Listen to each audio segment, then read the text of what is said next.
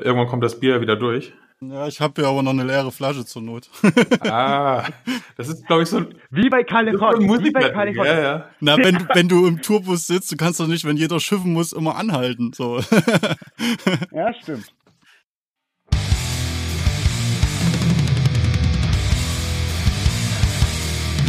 Speak Metal, der Heavy Podcast.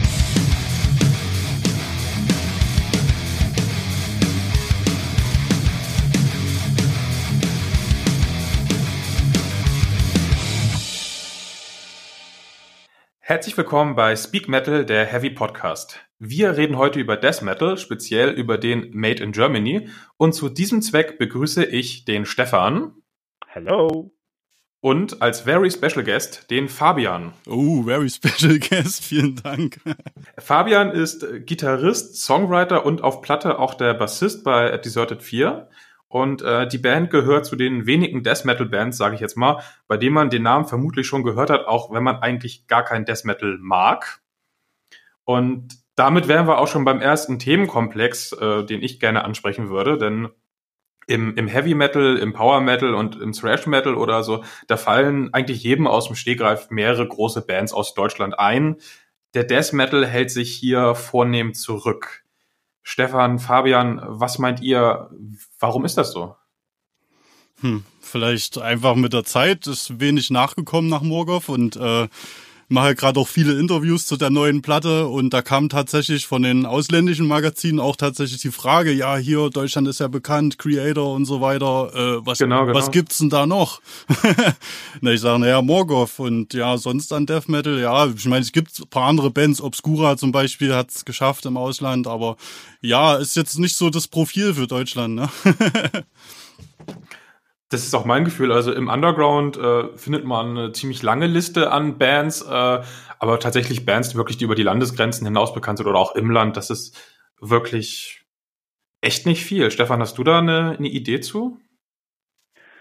Ja, wir hatten ja schon mal drüber gesprochen und auch da wusste ich die Antwort nicht. Äh, es scheint halt einfach so, als würden die deutschen Metal-Hörer, muss man dann ja sagen, irgendwie nicht so auf Bands auf der Szene äh, auf die äh, stehen, weil sie sind ja da. Also der deutsche Death Metal Underground ist ja da, aber so die große Popularität so gibt's nicht. Es gibt kein kein was weiß ich, äh, es gibt keinen Death Metal äh, deutscher Prägung, wie es in der schwedischen oder, oder, oder US-amerikanischen gibt. Also das muss echt so ein so ein Aufmerksamkeitsding sein, weil wie gesagt, das, die, die Bands sind ja da, nur finden sie irgendwie vielleicht auch irgendwie zu abgeschlossen statt, wäre jetzt meine Vermutung. Keine Ahnung. Äh, ich hätte vielleicht eine ne, ne Theorie, die ich euch äh, vorstellen möchte. Und zwar glaube ich, dass es damals, als das losging mit den verschiedenen äh, Subgenres, da fehlt es vielleicht einfach an einer lokalen Death Metal Szene. Wenn du mal guckst, so Ruhrpott, da haben sich halt gleich diverse Thrash Metal Bands gefunden, die haben sich zusammengetan, haben sich gegenseitig gepusht, haben zusammengearbeitet und so. Oder in Norddeutsch Norddeutschland hatten wir mit Hannover und Hamburg, da hatten wir so Power und Heavy Metal und solche Geschichten relativ geballt. Aber für Death, da, da gab es zwar auch frühe Bands schon, aber die waren halt irgendwie sehr über die Karte verstreut, ist so mein Gefühl. Das war das, was ich meinte, ehrlich gesagt, nur besser ausgedrückt. Ach so, ja. ich sag ja, ihr ergänzt euch, wie wir es gerade schon hatten. ja, ich habe das tatsächlich mal so ein bisschen versucht, so Pinnnadeln in die Karte zu stechen und da haben wir dann halt so diese Tom Warrior-Geschichten zum Beispiel, die waren ja durchaus wegweisend, aber das war halt in der Schweiz, war halt weit weg. Äh, Morgos wurden ja auch schon genannt, die saßen im Sauerland. Also das war einfach nicht so ein, so ein lokaler Melting Point irgendwie. Hm. Ich glaube, das, das könnte da irgendwie ein ein Ding sein. Also von welcher Zeit sprecht ihr da? Na, als die, die jeweiligen äh, Genres dann groß wurden, jeweils. Ne? Also Creator war ja dann zum Beispiel, da ging er da in den 80ern da hoch her äh, im Ruhrpott. Weil ich sag mal, sag mal, gerade so in 2012, wo wir dann unsere erste Platte rausgebracht haben, äh, da ging das ja dann richtig los, ne? Da kam dann Rebellen Flash, die hatten schon ein bisschen vor uns released, dann Chapel of the hm. Sea, hm. Sulfur, Aeon und das ging schon richtig ab dann jetzt über die letzten Jahre, ne? Ja, da, da scheint sich tatsächlich endlich mal was zu tun. Das finde ich auch persönlich echt gut. Ähm, wie gesagt, der, der, der, der Underground und ein bisschen darüber hinaus, der ist ja durchaus vital. Ja, absolut. Also ich meine, wir merken das ja auch bei den Konzerten. Ne? Also da, das, das ist schon super, wie viele Leute da kommen, wie viele Leute da auch weit fahren manchmal. Ne? Das ist schon schön zu sehen. Und äh, das geht in anderen Bands auch so, ne, wenn du dich mit denen unterhältst, Rebellen vielleicht. Also es ist eine mega treue Anhängerschaft. Das ist schon echt krass. Und es sind tatsächlich auch viele ältere äh, Männer dabei. Und ja, die freuen sich halt. Das ist so ein bisschen wie zweite Jugend für die, ne? also meinst du Ja, jetzt cool. äh, explizit so eine quasi eine, eine, eine ältere Death Metal Fanschar, die sich jetzt freut, dass junge Bands ihre Mucke weiterführen? Meinst du das so? Genau. Genau so, genau so. Also das ist wirklich so, ne? Die haben das miterlebt damals in den 80ern, Anfang der 90er. Und ja, ich weiß es auch aus dem privaten Umfeld, ne? Dann kam auch so Familie dann und dann hat man da so ein bisschen Abstand genommen, viel auf Konzerte zu gehen. Ich meine, früher, da haben Cannibal Corpse bei uns ja in Stadtroda gespielt, ne? Da sind heute gar keine Konzerte mehr, ne? Und so nahm das dann immer mehr ab und die haben auch so, sind so ein bisschen da rausgekommen aus dieser Szene. Und dann mit einmal ging das wieder los. Aha, Partisan Festival, ne? So. Und dann, jetzt sind die wieder voll drinnen, ne? Ja, ja das ist irgendwie so. Du, du hattest es äh, gerade schon ein bisschen äh, äh, angesprochen, so es, Leute fahren relativ weit, um die Konzerte zu sehen. Ihr seid im Austausch natürlich mit anderen Bands. Es gab eine Zeit lang irgendwie äh, so gar nichts bei euch in der Gegend. Wie, wie kann man das so vorstellen, als äh, ihr angefangen habt, so als Band? Wie sah da die, die Death Metal Szene bei euch in Thüringen aus? Oder die Metal-Szene an sich vielleicht eher. Also damals gab's in Jena noch mehr Konzerte. Das war in den letzten Jahren war das echt ziemlich mau. In Gera gab's immer mal noch was. Da ist auch fast gar nichts mehr. Aber ich habe das Gefühl, das kommt jetzt wieder. Gerade jetzt in Jena am F-Haus sind jetzt viele Konzerte wieder. Und ja, wäre halt zu wünschen, ne? Äh, Erfurt from Hell, das ist noch so die einzige Institution in Thüringen, wo halt alle aus Thüringen dann auch immer hinfahren, wenn da was ist. Und die machen auch viel, äh, mit viel Herzblut. Äh, ja, muss man mal schauen, aber Thüringen, ja, die, die Fans sind da, aber es gibt nicht so die Möglichkeiten, ne? Und du kannst da auch nicht jede Woche irgendwie. Ja, klar. Wart ihr selber da so ein bisschen aktiv und habt auch irgendwie Konzerte veranstaltet und irgendwie euch ein paar Kumpels geschnappt oder, oder wart ihr auch eher so, wenn sich was ergeben hat, seid ihr mit aufgesprungen sozusagen?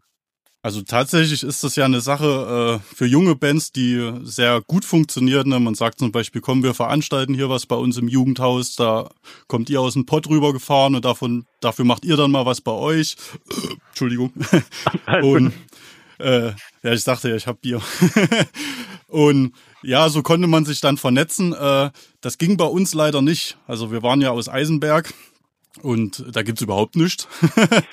äh, ein, ein Pub gibt's, da könnte man spielen, aber in Eisenberg gibt's auch keine Fans wirklich und da brauchst du nicht anfangen irgendwie.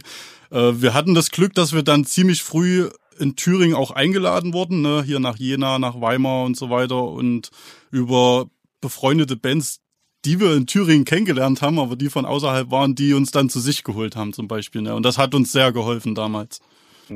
Ja, also wenn du sagst, äh, dass das ähm, relativ wenig in Eisenberg und drumrum los war und so, wie, wie seid ihr, wie bist du denn überhaupt zu der Mucke gekommen? Also wieso machen Deserted 4 die Mucke, die sie machen, aus dem Umfeld heraus betrachtet? Äh, es ging eigentlich ziemlich früh los, dass wir Mucke gemacht haben. Also Manu und ich, wir haben mit, glaube ich, 15 war das, unsere erste Band zusammen gehabt. So eine Schülerband halt, sage ich mal. Also nicht von der Schule organisiert, aber er hatte noch einen Kumpel aus seiner Schule, er war in einer anderen Schule und ich hatte einen Kumpel in meiner Schule. Und dann haben wir da so eine, ja, was uns damals so gefallen hat, so New Metal mäßig, Papa Roach, Linkin Park, die Offspring, so einen Mix haben wir damals gemacht. Und das war halt noch eine Zeit, da war halt so die Bravo groß, ne? Und hast halt die Bravo aufgeschlagen und hast halt die Bands gesehen und dachte so, oh, geil, sowas will ich auch machen. ja, dann haben wir das gemacht und haben uns nach unserem dritten Auftritt aufgelöst, weil es voll scheiße war. Gut. Also wir haben, Alle guten Dinge sind drei, ne? ja, ja, also wir hatten, der erste Auftritt war im Jugendclub. Das war übelst geil. Da waren 50 Leute, ein Punker in der Mitte, der hat dann die Hosen runtergelassen und da war voll die Sau los. Und dann haben wir nochmal in der Musikschule gespielt, da waren auch alle unsere Kumpels da, es ging übelst ab, Pogo da drinnen. weißt du, so ein Vorspiel, wo die Eltern kommen, wo vorher äh, die kleinen Kinder auftreten. äh, ja, und dann haben wir äh, bei einem Open Air gespielt in Eisenberg. Das ich weiß gar nicht mal, wie das hieß, Rock Open Air. Und da waren wir erste Band. Und wir hatten keine Ahnung, wie man sich auf einer großen Bühne zurechtfindet. Also alle waren weit weg. Jetzt rückblickend betrachtet, ich habe mal ein Foto rausgesucht, die war mega klein, die Bühne. Aber damals kam die uns riesig vor und der Tontechniker ist ausgerastet. Der hat gesagt, ja, was brauchten die auf dem Monitor? Und wir haben geguckt, wo ist denn hier ein Monitor? Hier sind noch gar keine Monitore. also, also das, das war mega hart und dann waren da halt auch keine Leute, da war so ein Bierwagen, da standen so drei Typen, vorne unsere Eltern, alle in einer Reihe. Und dann haben wir One von Metallica gecovert. Und da haben die sich mal kurz umgedreht äh, und haben weiter ihr Bier gesoffen. Und ja, das war mega deprimierend. Wir waren auch richtig scheiße, weil wir haben uns natürlich nicht gehört, weil Monitorsound gab's dann halt nicht. äh, ja, und dann haben wir uns aufgelöst. Und dann haben wir ewig was anderes gemacht und irgendwann wie kam das dann? Äh, waren wir beim Kumpel auf dem Geburtstag, haben dann irgendwie, also wir hatten dann schon Metallica gehört und dann hat einer irgendwie In Flames angebracht. Das war die Route to Remain. Ah. Und den Song Trigger, den habe ich tagelang nicht aus dem Kopf gekriegt. Das war so schlimm. also war ein geiler Song, aber irgendwann, es ging nicht mehr aus meinem Kopf raus. Und dann haben wir uns tatsächlich, Manu und ich, wieder die Gitarren geschnappt und haben angefangen, eigene Mucke zu machen. Simon, unser Schlagzeuger, der hat einen älteren Bruder, das war ein Kumpel von uns. Ich kenne Simon, hab den kennengelernt, da war der neun Jahre alt. und den haben wir dann wieder getroffen. Er hatte auch eine Band, die haben wir aber eher Hardcore gemacht, aber er hat damals so Dimo Borgia, Amona Marv gehört und äh, dann waren wir bei seinem Geburtstag, hat uns was vorgespielt, mega schlecht damals noch und dann haben wir gesagt, ja, nehmen wir. Ja, und dann haben wir noch etliche Jahre bei Mann im Kinderzimmer verbracht und haben da so eine Art, sag ich mal, Trivium in Flames lastigen Melodic Death Metal gemacht im Kinderzimmer. Aber so, das ist nicht die Frage, wie wir zum Death Metal gekommen sind, ne? weil das Melodic, ne, ist ja Death Metal, Melodic Death Metal. Aber ich glaube, wenn man jetzt äh, überlegt, wie unsere erste Platte klingt und unsere Demos, die wir damals hatten, das ist schon ein himmelweiter Unterschied, weil wir sind, haben noch im Kinderzimmer mit dem elektrischen Schlagzeug geprobt und alles ganz leise, schöner Sound, da hatten wir auch noch keinen Sänger und dann sind wir in den Proberaum gegangen mit dem richtigen Schlagzeug, großen Amps und dann klang alles scheiße. Echt, unsere Lieder, das klang nur noch wie Mist und wir haben nichts gehört und ja, das hat unseren Sound total verändert. Dann haben wir dann im Proberaum komplett neue Songs geschrieben und das war dann die erste Platte. ja, so kann's Und das, ja, und wir hatten dann auch schon von den Flames, haben wir uns dann quasi zurückgearbeitet in der Diskografie und wurde halt immer geiler mit jeder älteren Platte, wurde das geiler in Flames. und haben dann halt auch angefangen, so Dismember, Obituary, eine Riesennummer für uns, äh, S-Fix, ja, die Liste ist lang. Aber so kam das dann eigentlich. Dass wir über den New Metal und in Flames mit ihren äh, neueren Melodic Death Metal dann irgendwie äh, auf die alte Schiene gekommen sind. Ja, ich glaube, das ging ja gar nicht so wenigen Leuten dann tatsächlich so äh, in, in unserer Generation, sage ich mal. Nur äh, die wenigsten davon machen jetzt heute auch wirklich noch äh, Musik und ihr habt das ja dann doch ganz gut äh, hinbekommen. Und äh, da stelle ich mich vor, so wie feiert man den Release seiner ersten Platte als Melodic Death Metal Band in Eisenberg? Im Pub, war ist doch klar, hat er schon gesagt. Es gibt einen Pub. Oder in der Musikschule. Also wir haben uns, glaube ich, äh, immer gesagt, nach jeder Aufnahme, ja, wenn die Platte dann draußen ist, dann werden wir mal richtig feiern. Dann ist die vierte Platte draußen, wir haben noch immer nicht gefeiert. okay. Oder feiert ihr einfach immer und man merkt es einfach äh, nicht. Ich glaube eher so, ja. Also doch, ich meine, wir gehen ja immer mit Spaß an die Sache ran, auch auf den Konzerten. Äh, da gibt's immer genug zu feiern. Da brauchst du da jetzt nicht extra noch eine Sause machen, aber es wäre schon mal schön vielleicht. Absolut. Ähm, äh, eure erste Platte äh, äh, hattet ihr tatsächlich dann doch auch schon über ein Label rausgebracht, wenn ich das richtig weiß, ne? Über FDR Records. Ja, äh, Wie habt genau, das da geschafft? So, ich meine, äh, als, als junge Band, die dann mal eben so daherkommt, direkt darüber äh, über ein Label eine Platte zu veröffentlichen, ist ja nicht ganz so einfach. Nee, das war so nicht. Also wir, wir haben erstmal, als wir die Platte damals aufgenommen haben, haben uns überhaupt keinen Kopf gemacht, was damit dann letztendlich passiert. Wollten das erstmal für uns machen, CD aufnehmen und ja, dann schicken wir das mal raus. Entweder interessiert es jemand oder nicht, dann bringen wir es halt selbst raus. Und da haben wir die Platte fertig gemacht, Mix und Master, haben auch schon Artwork machen lassen und Layout, weil wir hätten es dann halt, wie gesagt, ja auch selber gepresst, wenn es Kinder haben, äh, gewollt hätte. Und dann haben wir da einen Hefter fertig gemacht, so ein Schulhefter, ne? Und äh, dann halt ausgedruckt. Erste Seite war, glaube ich, das Logo, dann kurz, was wir schon gespielt haben, mit welchem Jugendclub. und Äh, die Demo hat man ja damals ja schon unter die Leute gebracht, ne, auf den Konzerten und das haben wir noch mit reingeschrieben und dann halt das Layout da reingedruckt und die CD mit angehängt, das alles in Umschlag und das haben wir dann halt an ein paar Labels rausgeschickt. Äh, Century Media war damals auch schon dabei. Waren vielleicht so 10, 15 Stück, sage ich mal. Und Antworten bekommen haben wir zwei. ja, immerhin.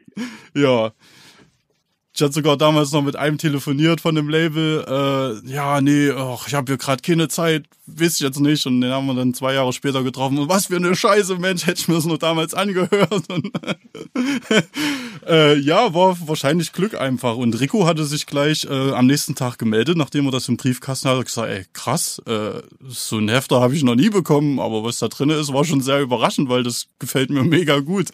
Äh, ich mach da mal was fertig haben uns natürlich riesig gefreut, hat ein Angebot rübergeschickt und ja, das war cool. Hätten wir so nicht gedacht. Ich meine, wir haben das zwar blauäugig rausgeschickt, aber wir konnten das uns schon denken, dass ne, da nichts zurückkommt, weil macht da wahrscheinlich jeder so. Also die, Hau die Haufen sind ja riesig, das weiß ich ja auch jetzt mittlerweile von den Labels selber, ne, dass da viel ankommt.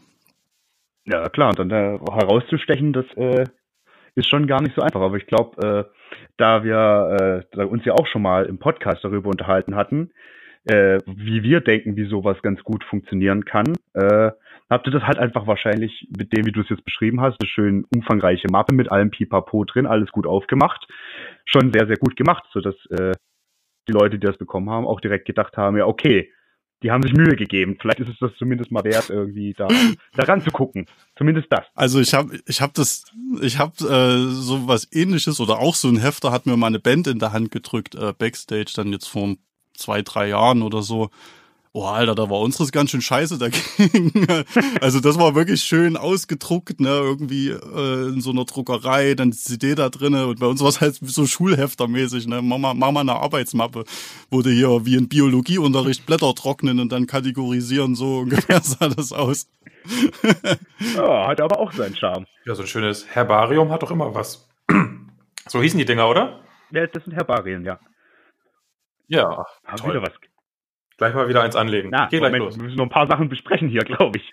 okay, sorry. Danach. Ja, vielleicht war der Hefter ja auch authentisch für so damals noch eine Oldschool Death Metal Band. das könnte tatsächlich sein, ja, klar. So das komplett durchgestylte passt da vielleicht gar nicht so unbedingt hin. Nee, irgendwie nicht. Das können wir auch nicht. da wird auch nichts mehr, sagst du? Ja gut, mittlerweile weiß ich schon, wie Photoshop funktioniert. Aus der Not heraus. Aus der Not heraus geboren. Ja, klar, aber es ist, ist ja auch so ein bisschen äh, das, was ich so, was ich bei jetzt euch, äh, äh, als ich mich mal wieder ein bisschen schlauer gemacht habe, rausgelesen habe, es ist ja generell ganz viel bei euch äh, selber machen und probieren und irgendwie rumfuhrwerkeln und dann wird das schon klappen, ne? Ja, ne, ich meine, das ist halt aus der Not geboren, wie die Aufnahme damals, ne, dass wir das erste Album selbst aufgenommen haben. Wir hatten keine Kohle für ein Studio, da mussten wir das selber irgendwie machen und uns belesen und denn Swanu hat uns viel geholfen damals, aber da ist ja die Liste lang. Ne? Heutzutage brauchst du ja am besten noch jemand, der sich äh, mit Internetmarketing auskennt und der ein Grafiker, äh, am besten hast du noch manchmal Anwalt, wenn es um einen Plattenvertrag geht oder äh, Designer, Grafikdesigner und so weiter und so fort. Also das ist schon, die Liste ist lang, was du da eigentlich können musst. Und naja, ich sag mal, wir haben da ein bisschen was gelernt über die Jahre. So, das ist ja auch das Schöne daran, ne? dass das einem auch viel, viel bringt, ne? Für die Zukunft auch nochmal, jetzt abseits von der Musik auch, ne? Beruflich vielleicht. Also das ist jetzt so meins. Äh, ihr veröffentlicht jetzt dann bald euer viertes Album. Äh, äh, am 8. Februar kommt's raus. Ähm, Drowned by Humanity heißt es. Und ich bin mir relativ sicher, dass in den, das sind dann äh, 2012 kam das erste sieben Jahre dass sich da äh, doch einiges äh, verändert hat, aber ihr, also so von dem, was ich mitbekommen habe, war doch schon immer so die Verwurzelung in, in Eisenberg beziehungsweise dann äh, Jena und also die Umgebung immer schon relativ stark, ne? Ja, ja, also hier fühlen wir uns wohl. Ja. Äh, wir sind Thüringer Jungs und das werden wir auch bleiben. äh, und äh, wie, wie, wie ist es dann so? Äh, ich stelle mir das irgendwie gerade zu Beginn vielleicht ist es dann noch spannender als jetzt, aber wenn es dann zum ersten Mal so richtig auf Tour geht als Band. Raus äh, aus Thüringen und dann erstmal wahrscheinlich deutschlandweit und dann vielleicht äh, über Europa hinaus. Wie waren das damals so ein bisschen? Na, also so eine richtige Tour jetzt, Europa-Tour mit Nightliner, die hat man ja, warte mal, jetzt haben wir 2019, 18, 17. ich bin noch nicht im neuen Jahr. Äh, das ist doch schwierig. Ja, ja, Ende, ja, ist für Century Media auch äh, schwierig. Die muss ich morgen erstmal Bescheid sagen. Die haben bei unserem Video auf YouTube in der Beschreibung haben sie geschrieben, dass 2018 rauskommt, das neue Album. Ich habe es auch nicht gesehen. Hier, guck mal, ob der Text richtig ist. Ja, passt. Ja. Hat einer kommentiert. Äh, lebt ihr in der Vergangenheit? äh, was waren die Fragen? Ach so, auf Tour sein, genau. Äh, also wir sind ja viel in Deutschland äh, mit unserem eigenen Bus unterwegs gewesen. Das war richtig cool. Äh, so mit, also ich meine, wir sind ja Freunde, ne? Wir sind ja nicht nur irgendwie Musiker, sondern wir sind wirklich auch Freunde, waren halt vorher schon Freunde, bevor wir die Band hatten und auch die Leute, die jetzt dazugekommen sind, unser Live-Basser und unsere Crew, das sind auch Freunde und ja, da so draußen rumzufahren, in Städte zu fahren, wo du wahrscheinlich nie hinkommen würdest, ne? Was will ich jetzt in äh, oben in Aurich zum Beispiel oder was weiß ich wo, da, die Liste ist lang das ist cool, lernst immer neue Leute kennen, das macht Spaß. Und diese Nightliner-Tour dann Ende 2017, das war natürlich immer so ein Traum von uns, ne? Mal mit dem Bus zu fahren, wo du drinnen schlafen kannst und am nächsten Morgen ohne stundenlang quasi hinterm Steuer zu sitzen, musste ich zum Glück nie machen. Weil der Mane trinkt nicht, unser Sänger, der macht das gerne und der hat immer Angst, wenn andere fahren. Ach, sehr gut. Der bringt, der bringt sich lieber selber um, ja. sagen wir mal so. und das ist, macht schon Spaß. Und gerade diese Tour, das war ein Traum und man hat sich immer so vorgestellt, wie das wohl sein könnte. Und es war schon, wie wir uns das vorgestellt haben. Es hat riesen Spaß gemacht. Also wenn wir da nochmal die Möglichkeit bekommen, das werden wir auf jeden Fall machen. Ja, sehr, sehr, sehr äh, glaube ich, äh, so diese großen Tourneen sind einfach das Ding, was man unbedingt mal gemacht haben möchte als Band. Und mich würde da so ein bisschen äh, interessieren, wie liefen das zunächst, wie waren denn die Reaktionen von den Leuten? Also ich meine, äh, wart ihr so so richtig Death Metal spezifisch unterwegs oder hattet ihr das Gefühl so, da kommen jetzt alle möglichen Leute zu den Shows oder wie sah das für euch aus? Äh, also tatsächlich letzteres, ne? Also wie zum Beispiel, äh, wenn wir jetzt mal irgendwie ein kleines Konzert irgendwo gespielt haben und da hat mal so ein äh, älterer Fan seine seine Frau mitgezerrt, ne? Also eine alte Mutti dann über 50, die eigentlich mit Metal nichts am Hut hat, aber sie wollte halt doch gern mitkommen kam dann schon oft mal, oh Mensch, ich höre das ja überhaupt nicht, aber das hat mir sehr gut gefallen und so. Habt ihr toll gemacht, Jungs. Äh, ja, das ist schön. Äh, das freut einen natürlich dann umso mehr, ne? Äh, und ich weiß noch, wir haben, weiß nicht, 2013 oder so, haben wir mal vor Heaven Shall Burn gespielt. Da waren die gerade auf Tour mit Dying Fetus äh, und Hypocrisy und da war die Vorband ausgefallen und haben die uns Sonntagabend angerufen, könnte Montagabend äh, nach Hannover kommen. Äh, äh, pf, äh, ja, wisst, kriegen wir schon irgendwie hin, machen wir. Äh, und da haben wir dort als Vorband gespielt und da dachte er erstmal, ja, so Metalcore-Publikum, mal gucken, wie, da, wie wir da ankommen, so mit unserer Mucke, ne, mit dem ersten Album live dann. Aber das hat auch super gezündet, gut Merch verkauft und das funktioniert irgendwie. Ich weiß nicht warum, aber das ist natürlich schön, dass die so offen sind alle. Ne? Äh, du hast ja gerade so viele so eingefleischte Death Metal oder Black Metal Fans, äh, die können jetzt zum Beispiel andersrum mit Heaven Shall Burn gar nicht anfangen, obwohl die auch nur Melodic Death Metal machen. Aber andersrum äh, ist da die Offenheit auf jeden Fall da und das ist schön, das freut uns. Das wollte ich auch gerade sagen. Also so rum passt das auf jeden Fall, weil Heaven Shall Burn sind ja auch echt keine reine Metalcore äh, Band und das ganze Package ist ja auch total geil für eine Band wie euch dann. Ja, absolut. Ja, grundsätzlich, wie, wie, wie kam das, also das stand, war der einfach, äh, kanntet ihr euch, weil, weil quasi äh, geografisch äh, in der Nähe verortet oder von Festivals? Oder ich meine, nicht jeder kriegt einen Anruf von Heaven Shall Burn, ob äh, man ein Konzert für sie eröffnen möchte. Wie du nicht? äh, äh, bisher nicht. Ich, ich dauern. Alle, alle fünf Minuten. Ich ah. bin schon auf Ignore den Markus. ähm, also die Jungs äh, sind ja aus Weimar, das ist nicht weit weg von Jena. Und Saalfeld, also Mike wohnt in Weimar, die anderen Saalfeld und die gehen halt auch hier auf Konzerte, ne, in ihrer Freizeit. Und die haben uns damals halt gesehen und äh, sind halt auch Fans von uns. Und ja, und irgendwie haben sie uns dann kontaktiert. Äh, weiß nicht. ist schon geil. Also die, das war damals unser größtes Konzert, da waren 1300 Leute. Das, wir kamen da auf die Bühne, es hatte noch so einen Oberrang, äh, die, die Location damals und da ging das Licht an und das war einfach nur Gänsehaut. Das hätten wir uns nie gedacht, dass wir sowas mal spielen. Und ja, also das sind wir, sind wir mega dankbar dafür und gerne mehr. Ja, das kann ich mir vorstellen. Ähm, generell so, das lässt ja auch ein bisschen so durchblicken. So ein, so ein Netzwerk ist schon ganz schön hilfreich. Also wenn man bekannte Fans hat, ist natürlich optimal, aber könnte mir vorstellen, dass gerade so, so äh, auf Underground-Ebene es doch hilft, wenn man diese und jene und solche Personen ganz gut kennt, weil man dann relativ schnell Sachen auf die Beine gestellt bekommt. Oder wie würdest du das für euch sehen? Naja, absolut. Also ich meine, wenn, wenn die Leute, die jetzt, sage ich mal, Konzerte veranstalten und die dich erstmal äh, musikalisch mögen und du auch menschlich einen guten Draht zu denen hast, ne? Und dann, ja, warum sollten sie da jemand anders fragen, ne? Und nicht jetzt dich mit deiner Band dann. Und deswegen ist es schon wichtig und deswegen ist es auch wichtig, sich zu benehmen, wenn man überall hinkommt. Das ist ein gutes Stichwort auf jeden Fall. Benehmen. Ja, ich gab schon mal hier und da einen Ausrutscher, aber. Ja, ja. Das, gehört ja immer noch auch ein bisschen dazu. Also. Ja, als Metalband trinken wir ja gerne mal was und dann kann das mal passieren. Aber im Grunde sollte man schon für alles dankbar sein, ne? wenn man die Chance kriegt, irgendwo zu spielen und da ein Essen hingestellt bekommt und so weiter.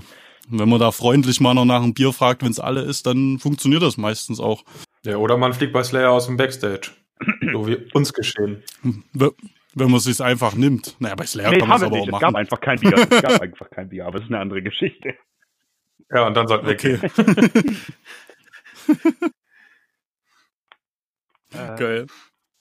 Ich wollte mal noch äh, ein bisschen so auf die Richtung gehen. Äh, man merkt schon, äh, bei euch ging schon relativ früh, in Anführungszeichen, also nach Release der ersten Platte was.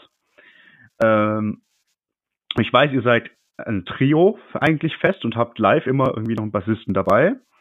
Und du bist derjenige äh, in der Band, der inzwischen nur noch halbtags arbeitet, um, die, um den Rest der Zeit quasi die Bandgeschäfte zu erledigen. Ist das korrekt? Woher wisst denn das? Äh, aus einem Interview mit, äh, ich habe den Namen vergessen, aber das hattest du im April letzten Jahres geführt, das habe ich mir vorher zur Vorbereitung reingetan. Er kommt in die Show Notes. Ich habe leider den Kanal vergessen. Wenn es denn überhaupt stimmt.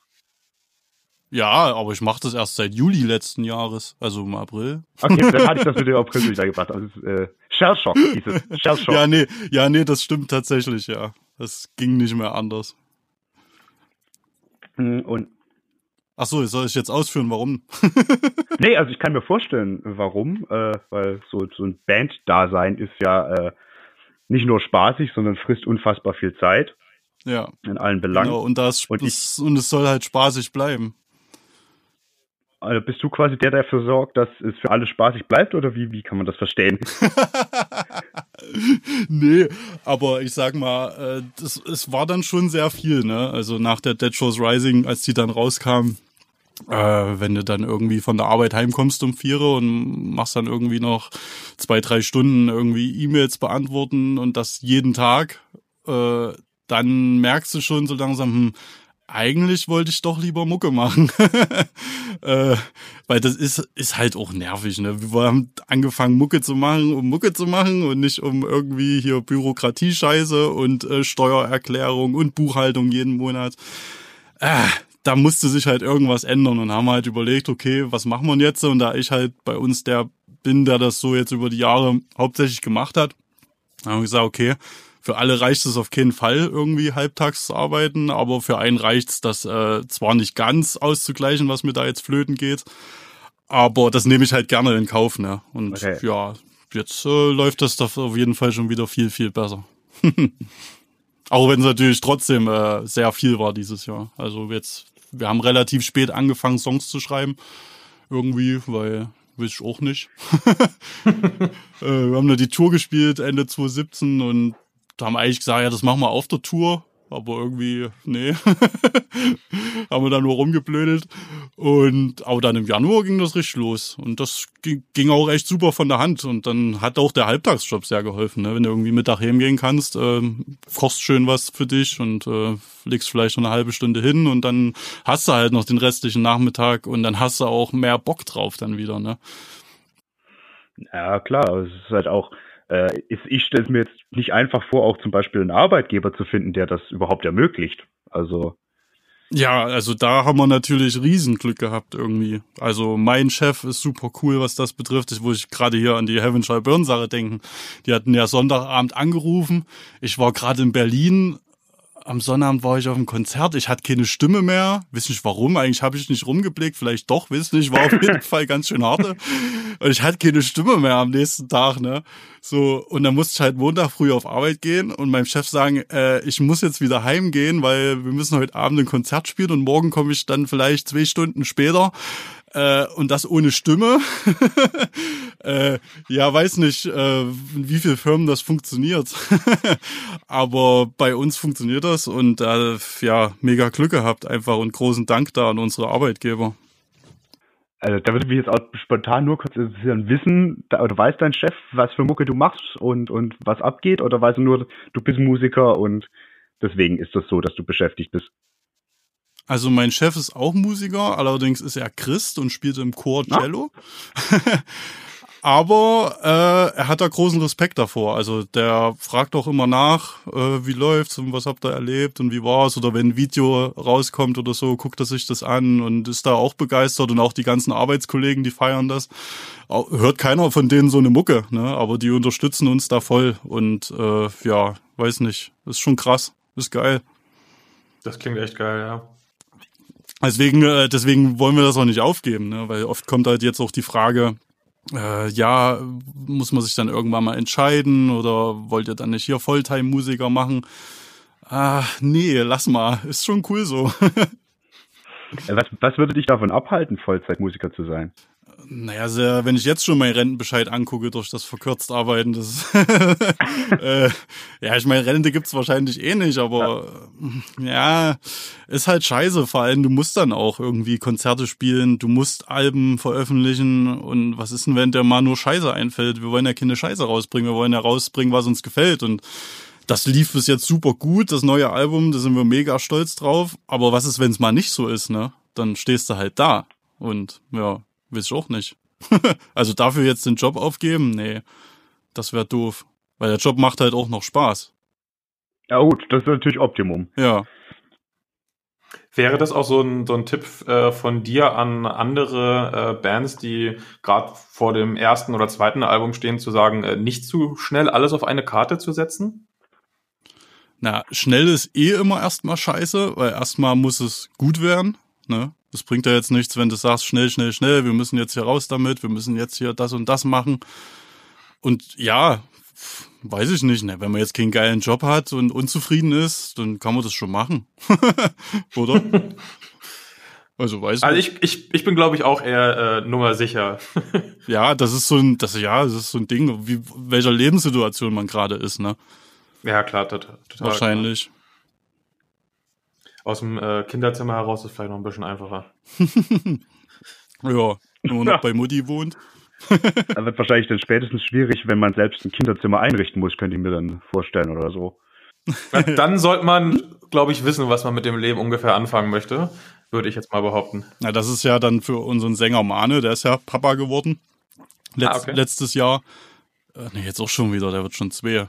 Ach, ähm, ja, für den kommt das halt auch nicht in Frage, verständlicherweise, ne? Also. Ja, klar, der braucht ja, Sicherheit. Ja, also will er auch nicht. Also der, halt, der hat ja sowieso noch den besseren Job. Hat, äh, also wir sind Mechaniker. Wir haben ja sogar zusammen gearbeitet äh, als Techniker in einem Forschungsinstitut und bauen da halt Teile für die Forschung. Er war nur immer Gast mit seiner Firma, weil die Firma hat sich ausgegründet aus dem Institut und da, die haben neu gebaut und da hat er jetzt seine eigene Werkstatt, ne? Also ist da quasi sein eigener Werkstattleiter. und ja, das ist natürlich super geil. Mit der Ausbildung ist das eigentlich, mehr geht nicht.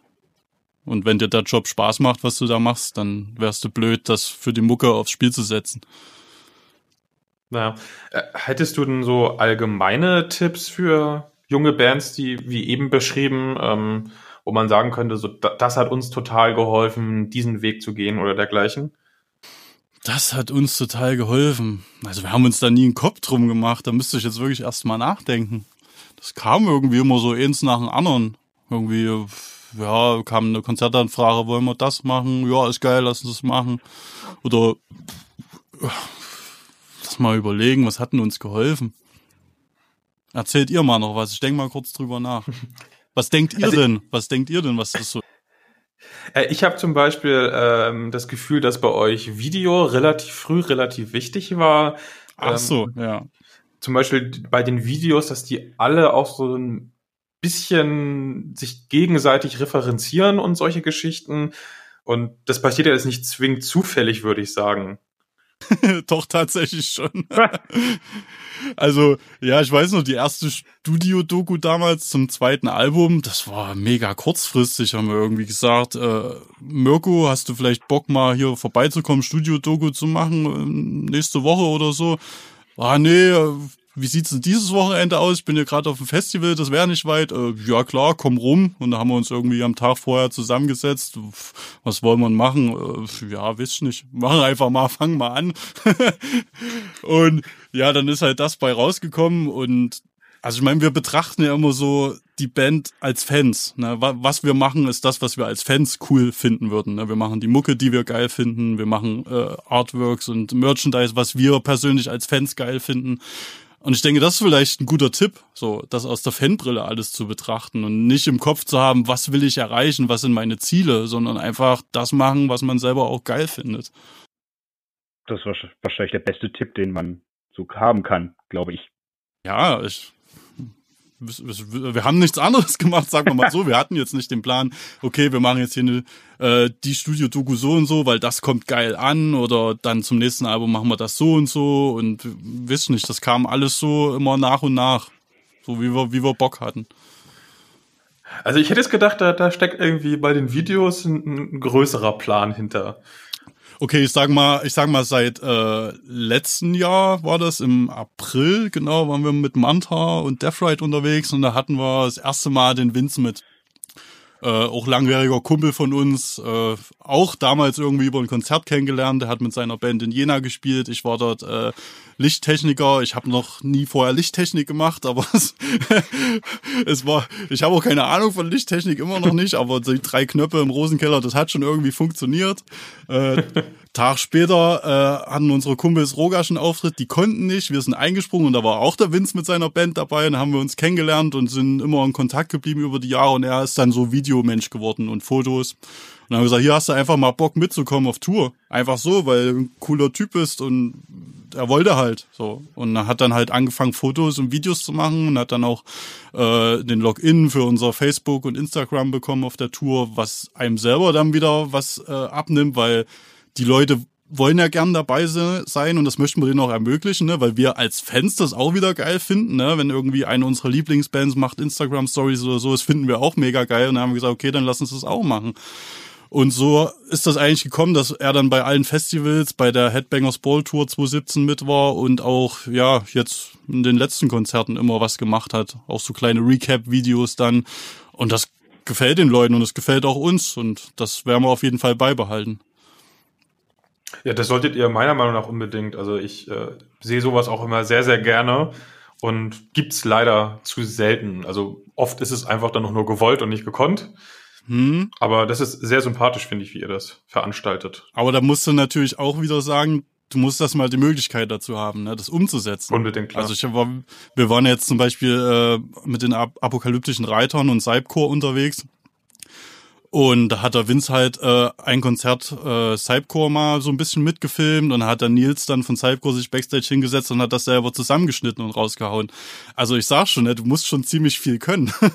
wir können es nicht, so der Nils kann das, das ist super cool, aber wir brauchen dann halt Vince dazu und das kostet halt auch Geld letztendlich, ne, weil er ist selbstständig und äh, er möchte auch irgendwas essen.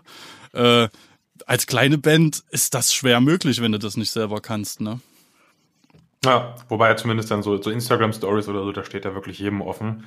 Ja, gut, ne, das geht natürlich, klar. Ja. Jasper, geht's dir gut? Ja, mir geht's gut. Wieso? Das klang gerade so, als ob du kurz aufstoßen möchtest. Nee, das war ich. Ah, okay, Erkennst du meine Aufstoßer nicht? Ihr habt sehr ähnliche Aufstoßer. Ach. Achso. Jasper, wir sind Aufstoßbrüder. Ja, Aufstoßbrüder, da haben wir den Folgentitel. Oh ähm, ich würde tatsächlich aber äh, nochmal auf, auf diese äh, Studio-Reports gern zurückkommen.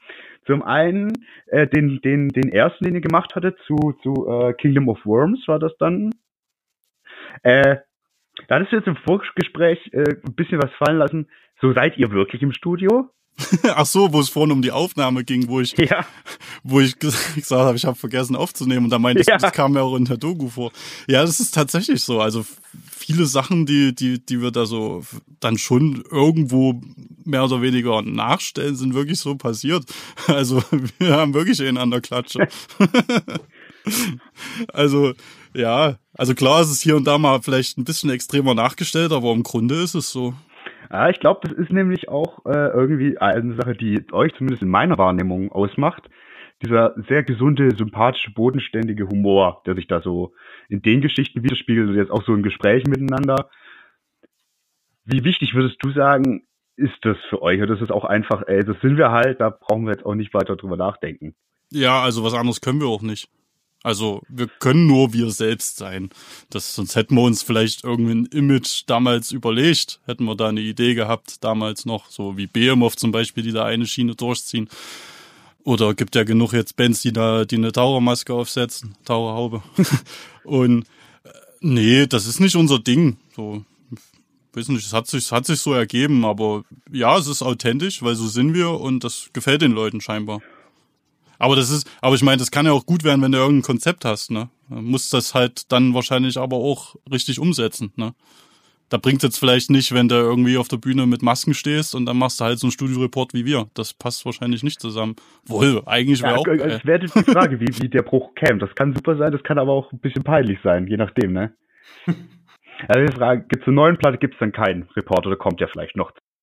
Also, also wir haben überlegt, wir wollten schon das gerne machen, weil die Fans freuen sich darüber.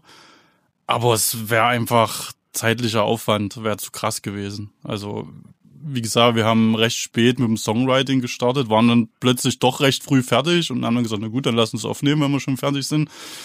Und ja, dann ging das irgendwie alles Schlag auf Schlag und ja, da musst du dir schon Zeit nehmen, wenn du es ordentlich machen willst. Ne? Ich meine, beim letzten, bei der letzten Doku, da sind wir halt äh, ein schönes Haus gefahren und so und da geht halt schon mal ein ganzes Wochenende drauf und das ist dann tatsächlich schon schwierig zu finden, ne? wenn du da noch eine Platte aufnimmst und der Release-Termin dann, den du dir selber gesetzt hast, dann schon doch ziemlich nah ist und bevor wir da halt was Halbherziges machen, machen wir lieber gar nicht. Ja, okay.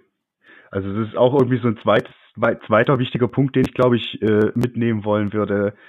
Ganz oder gar nicht. Das ist ja irgendwie bei euch auf jeden Fall auch Maxime. Immer Fan bleiben und ganz oder gar nicht. Genau, genau, das ist, das kann ich auch nur jedem raten. Ich sehe das auch so. Ähm, ich wollte kurz fallen, fallen lassen, euer äh, zweites äh, Studio-Video ist maßgeblich mit Schuld daran, dass ihr auf unserem kleinen Wagner Dorffest gespielt habt. Auf eurem Wusstet kleinen? Dorffest. äh, nee, wussten wir tatsächlich nicht. Äh, wieso? Wer hat das angeschleppt? Äh, ich kam irgendwie darauf, das hatte mir ein Grafiker gezeigt, äh, mit dem wir zusammenarbeiten und ich fand das so sympathisch, ähm, Ja, dass ich dann irgendwie da so ein bisschen gedrängt habe, euch doch mal zu buchen. oh, Dankeschön. Ja, Ja, bitte, bitte. freut uns. Ich wollte nie als Besucher auf Wacken, weil ich bin nicht so der Mensch für viele Leute. Und das geht, das, ja, das ist, geht meinen Bandkollegen aber genauso. Aber spielen wollten wir da auf jeden Fall und deswegen cool. Vor vielen Leuten spielen Genau, ist das cool, ist geil. nee, war schön. Also war, war überraschend auch, also war äh, auch angenehm. So, wir sind ja dann übers Festival gelaufen und da waren wir dann tatsächlich aber sehr positiv überrascht, wie weit man da auch vorgekommen ist und wie easy man sich bewegen konnte, ohne dass man ertrampelt wird. Ja, das verläuft sich ganz gut mittlerweile. Das Äh, ich ich wollte generell noch, äh, äh, noch einen weiteren Faden von vorher kurz aufgreifen und auch nochmal bei der Videogeschichte bleiben. Äh, weil, wie ich, äh, für mich seid ihr wirklich auch geprägt durch die Videos. Und du sagtest, Fabian, äh, eigentlich habt ihr gar nicht so ein dickes Konzept. Aber jetzt kam mir so, äh, äh, äh, beim Anschauen von dreien eurer Videos hatte ich doch irgendwie das Gefühl, die hängen zusammen. Und zwar rede ich von äh, Face Our Destiny, vom letzten Album war's, äh, Welcome to Reality und The Final Chapter, beide jetzt vom neuen Album. Und ich hatte das tatsächlich eigentlich so ein bisschen als zusammenhängend verstanden. Also beziehungsweise das erste und das letzte hängen doch auf jeden Fall zusammen, indem äh, man quasi die Geschichte von, von dieser äh, Waldnymphe Gaia oder wie auch immer äh, hat, die in, in äh, genau, die in Face Out Destiny dann äh, ja äh, ein Ende findet und von euch im aktuellen Video jetzt zu Grabe getragen wird. Und bei dem Video dazwischen, das seid ihr ja schön auf dem Schiff unterwegs, muss auch echt sagen, wie die Videoqualität sich so verbessert hat. Das liegt mit Sicherheit auch am Label, würde ich sagen. Kann das sein? Nö. Nö? Nö. Nö. Die kriegen nur das fertige Video. Also das macht ihr immer noch äh, mit euren Kumpels zusammen und dann funktioniert das so. Genau. Ja, jedenfalls bei dem zweiten Video seid ihr da eben auf dem Schiff unterwegs und fischt so eine Tonne aus dem Meer, wie die der, äh, der, der, der, der Typ aus dem Video zuvor äh, im Wald verteilt hat. Quasi, der da den Wald verschmutzt hat. Aber das hängt doch gar nicht zusammen und das habe ich mir nur so eingebildet, oder? Was war da die Idee dahinter? Also tatsächlich haben wir das so noch, also tatsächlich haben wir das mit der Tonne gar nicht. Nee, das ist aber, Okay, das ist aber aber, exakt aber geil, ja, du hast recht. Also ihr, ihr, ihr glaubt mir jetzt bestimmt überhaupt nicht, wenn ich das sage, Doch, aber nee, also mit der, nee, wir haben tatsächlich mit der Tonne, das hat nichts mit dem Face Our Destiny Video zu tun.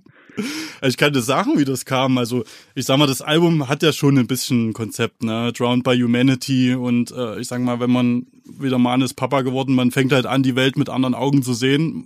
Man lebt nicht mehr nur hier im Jetzt, sondern fragt sich, was ist in 10, 20, 50 Jahren? Keine Ahnung, wie sieht da die Welt aus für unsere Kinder, Enkelkinder? Und deswegen wollten wir gerne dieses Thema, wie wir es schon im Face Our Destiny Video angedeutet hatten, gerne wieder aufgreifen, auch in Albumtitel und Artwork. Und dann haben wir uns halt überlegt, okay, was machen wir denn jetzt? Ah ja, geil, wir spielen bei Metal Hammer Paradise, das ist an der Ostsee, ja geil, dann lass uns was am Strand drehen. So, dann haben wir, sind wir da hochgefahren, haben halt Performance am Strand gedreht, ja, was machen wir für eine Story? Pff, äh, ja, lass uns doch einen Kutter mieten. Ja, geil, lass uns einen Kutter mieten, das ist bestimmt cool. Ja, und was machen wir da? Äh, ja, naja, lass uns halt irgendwie Müll fischen, so. Ist halt eine Botschaft. Ich meine, die Meere werden immer dreckiger und ist halt, es macht A Spaß und ist eine sehr coole Botschaft. Lass uns das so machen, aber das haben wir uns zwei Wochen vorher überlegt. Nee. Das hätte ich jetzt echt Doch. nicht gedacht. Und, dann, und dann, ja, am Strand drehen ist easy, da musste keiner, keinen anrufen, aber ein Kutter buchen ist schon nicht so einfach. Also zumindest dachten wir dann, ja, wir werden schon irgendwas kriegen, gibt da tausend Seiten. Äh, nee, jetzt um die Jahreszeit fahren wir nicht mehr raus. Das ist rum. Dann hatten wir einen Kutter sicher, so eine Woche vorher. Oh, scheiße, wir müssen kurzfristig in die Werft, das wird nicht. dann war Wochenende und Montag, Freitag war, war die, nee, Sonnabend war die Metal Hammer Paradise Show, Montag nicht, Dienstag nicht, Mittwoch dann habe ich jemand ans Telefon gekriegt in Warnemünde und die so, ja, wir haben eigentlich eine Angeltour, aber wir haben noch nicht genug Leute zusammen. Rufen Sie nachher nochmal an. Und dann ich, ach du Scheiße, hoffentlich klappt das. Und dann, ja, äh, fällt aus, wir können es machen. Ja, dann sind wir äh, irgendwie am Tag vorher noch hier zum äh, Wertstoffhof gefahren, haben noch die Tonne geholt und so ein bisschen Müll, ein bisschen was hatten wir auch noch auf dem Festival gefunden. ja, und dann haben wir das da spontan gemacht. Und was wir da machen auf dem Boot, das haben wir uns auch wirklich erst auf dem Boot überlegt dann. Ach, guck mal an, das ist halt echt, mein komplett, ich dachte, das wäre das wäre so durchgeplant und konzeptioniert seit der letzten Platte. Ja, tut mir leid, aber Geil. Äh, ich sagte, das Nee, ist um so Willen. unser Ding. Ich hatte auch schon überlegt, ob irgendwie der Schiffsname, weil das so ein richtig seltsamer Name ist, ob das irgendwie auch irgendein obskurer Humor von euch ist oder so. Hanno Günther oder sowas, ne? ja. Ja, irgendwie so, so ein Doppelname, so ein ganz seltsamer da- deutscher Doppelname. Nee, ist äh, ganz normales Ausflugs, Ausflugskutter, ne? Machen Angeltouren und so Rundfahrten dort oben. Ja, könnt ihr auch Kannst mieten. empfehlen. Ja, kann ich sehr empfehlen. Und der Kapitän und sein, sein Bootsmann, die waren super cool. Also, die haben uns dann auch, Entschuldigung, an Bord noch unterstützt und haben gesagt, hier, wieso, ne, was machen wir denn jetzt? Und die so, na hier, mach doch mal das. Was macht man noch so an Bord? Ja, das. Und ja, dann haben die uns da auch so, haben sich da voll mit eingebracht. Und ja, war super locker, hat mega viel Spaß gemacht. Also mehr als jeder andere Videodreh. Ich meine, wir waren mit Girls am, am Strand und so, das hat auch Spaß gemacht, aber das war schon echt lässig. Und ich durfte Kapitän sein. Und der hat zu mir gesagt, wir sind auf das Boot drauf und wir waren am rausfahren. Und der hat gesagt, ja, hier stell dich mal ran, mach mal das im Hafen von Warnemünde, hier soll ich ausparken. ich sag, bist du bescheuert? Vor uns, hinter uns, zwei Meter Platz zum anderen Boot und ich soll hier ausparken oder was? Ja, dann mach mal hier. Und habe ich da mit dem zusammen den Kahn ausgeparkt, ey. Mann, Mann, Mann. Ja, so läuft das bei uns. Toll, ich wollte eigentlich irgendwie fragen, ob das irgendwie wirklich einen großen Plan hat, dass die Videos jetzt eher ernster werden, weil die davor waren ja lustig und so. Und jetzt ist das alles Zufall. Toll. Ja, ich sag mal, wird schon nochmal ein Zombie-Video geben, das ist auch cool. Aber diesmal dachten wir schon, wir machen mal was in die Richtung. Also das, das war uns schon klar, dass wir irgendwas in die Richtung machen. Aber kannst du ja mal noch jetzt nach dem letzten Video fragen, wie das zustande kam. Wie entstand denn das letzte Video? Äh, wir, haben, Final Chapter. Wir haben sehnsüchtig auf Schnee gewartet. Äh, aber es kam einfach keiner. Nicht mal hier äh, im Thüringer Wald. Nichts. Eine Woche vor Dreh war da schön Schnee oben auf dem Berg und dann nichts, alles weg. Dann stand man natürlich da, also was machen wir jetzt? Wir haben keinen Schnee, das ganze Konzept, deswegen sage ich euch natürlich nicht, weil wenn es schneit, werden wir das machen. äh, Ja, ab nach Bayern, würde ja, ich sagen. naja, jetzt geht's, jetzt ist geil. Ja. Aber nee. Aber in dem Moment war das nicht. Und dann mussten wir uns halt kurzfristig auch was überlegen. Und haben wir überlegt, na, wir haben noch das Kleid von dem Our Destiny Video. Und wir haben Hundeschädel. So, weil Simons Eltern, die haben Huskies und da stirbt da halt doch immer mal einer und da hat man dann den Hundeschädel und dann sagen wir, ja geil, dann wär's doch eigentlich eine geile Botschaft, wenn wir sie jetzt äh, begraben. Ne? Das ist halt eine geile Mahnung an uns, an die Menschheit, wenn wir das so machen. Und dann hat am Drehtag hat der Mirko, unser Kameramann, der aus dem Pott kommt, da haben wir noch über eBay Kleinanzeigen das Skelett klar gemacht. Das hat er dann noch mitgebracht, auf den Weg geholt von irgendeiner Physiotherapeutin, die fertig war mit ihrer Ausbildung. Hat das Ding da verkloppt für 50 Euro und ja. Dann haben wir uns das Feuer gemietet, haben die Performance gedreht beim Kumpel auf dem Grundstück und am nächsten Tag haben wir dann noch so ein bisschen im Wald was gemacht mit der. Also äh, begraben dann. Der Hammer. Entschuldigung. Also, ich ja, das ist, na ja, aber so Not macht erfinderisch. ich glaube, das ist, das ist doch wahrscheinlich auch so, ein- so ein gutes Ding, was wir auf jeden Fall aus der Folge mitnehmen sollten. Not macht erfinderisch und ab und zu einfach mal improvisieren. ja. Naja, das ist so, das ist halt auch. Ich meine, zum Beispiel hatten wir es letztens live, da ist beim zweiten Song ist die PA ausgestiegen. So, da war, war Ruhe im Saal. Und die Fans waren lauter als wir. so, ja, kurz da irgendeinen Quatsch erzählt. Wie wird das gerade so empfinden, so, dass es schon witzig ist? Und danach kamen die Leute so, oh, mega professionell, wie ihr das geregelt habt und so, oh, Hut ab und so. Wir, so äh, wir standen da einfach nur blöd da und es ging nicht weiter. So, ja, wisst nicht. Wir machen uns da nicht so eine Platte. Ja gut, andere, andere Bands waren wahrscheinlich saufen gegangen. Ja, und die haben gesagt, ja, ne, wir haben das auch schon mal erlebt, da war die Band total angepisst. Ja, pff, kann ja mal passieren, dass die Sicherung kommt. Ja, das hilft auch keinem, wenn man dann Nö. ist. Das.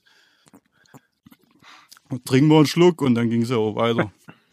Ja, das hilft dann doch im Zweifelsfall immer einfach gelassen bleiben und wird schon, wird schon irgendwie funktionieren. Oder halt auch nicht und dann ist auch nicht so. Ja, genau, das ist ja auch unsere Devise. Wenn es halt jetzt scheiße wird, wenn jetzt, sag mal, das mit den Videos hätte auch in die Hose gehen können, ne? So. Dann hätten wir halt nichts gemacht oder uns was anderes noch überlegt. Aber hat ja geklappt. Ja, so dass irgendwelche dämlichen Podcaster meinen, ihr zieht da, da Trilogien die Alben überspannen auf die Beine.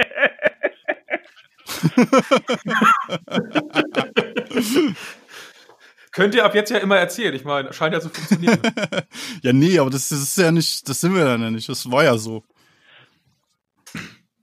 Ja, Ja, tut, tut mir leid, wenn ich jetzt hier Nee, eure das ist, das ist ja eigentlich alles zerstört habe. das ist tausendmal geiler. Das ist so viel Okay. geiler noch.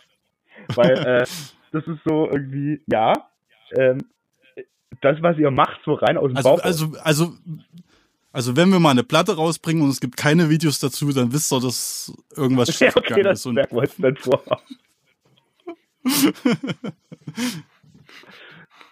ähm, ich hätte noch weil da wären wir wieder lieber nicht als Scheiße. Ja, genau, das ist es so, ne? Lieber nichts als Scheiß. Ähm, eine Sache, die ich noch kurz ansprechen wollte, so äh, äh, Geschichten, die man über euch mitkriegt, sind halt auch, äh, ihr engagiert euch einigermaßen vor Ort. So, ihr habt irgendwie die, die Blutspendeaktion dort äh, im Krankenhaus in Jena unterstützt. Jetzt zuletzt ging die News rum, dass ihr äh, die Trikots der Jugendbasketballmannschaft der Science City Jena sponsert. Die heute das Turnier gewonnen haben. Ja, Ja, ich habe die Insta-Story Ja, ja. gesehen. Ach so, in der Verlängerung. Es war mega spannend. Die lagen schon zurück mit fast zehn Punkten und dann haben sie sich rangekämpft und in der Verlängerung gewonnen. Das war sehr schön. Das hat mir gefallen als Fan. ja, äh, worauf wolltest du hinaus? Äh, ähm, nee, gerade das, ähm, auch da ist es ja so, also du, du spielst ja auch auf jeden Fall ganz gern Basketball und alles. Und, und äh, ich weiß nicht, warst du auch professionell quasi in dem Verein? Nee, leider nicht. Das habe ich mir recht spät überlegt. Ich habe damals mal Handball gespielt, so mit in dem Alter U14 äh, in Eisenberg. Und irgendwie vor ein paar Jahren hat mich mal jemand mitgeschliffen zu, zu einem Heimspiel von Science City. Damals war es noch zweite Liga, jetzt sind wir erste Liga. Und das hat mich sofort gepackt. Es war auch Verlängerung und dann dachte ich, geil, was für ein Sport. Warum habe ich das nie irgendwie gesehen? Fußball habe ich auch immer gerne geguckt, aber hm, ja, war dann doch nicht immer so richtig, was mich gefesselt hat. Und Basketball ist genau mein Ding.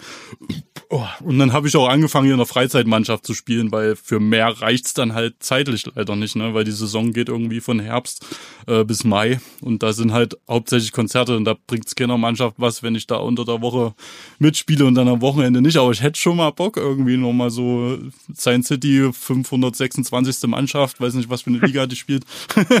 äh, das wäre schon cool, hätte ich Bock, weil Freizeitmannschaft, einmal die Woche spielen wir da, sind halt so auch ein paar Arbeitskollegen, ne, so einfach in der Halle für anderthalb Stunden einfach ein bisschen zocken.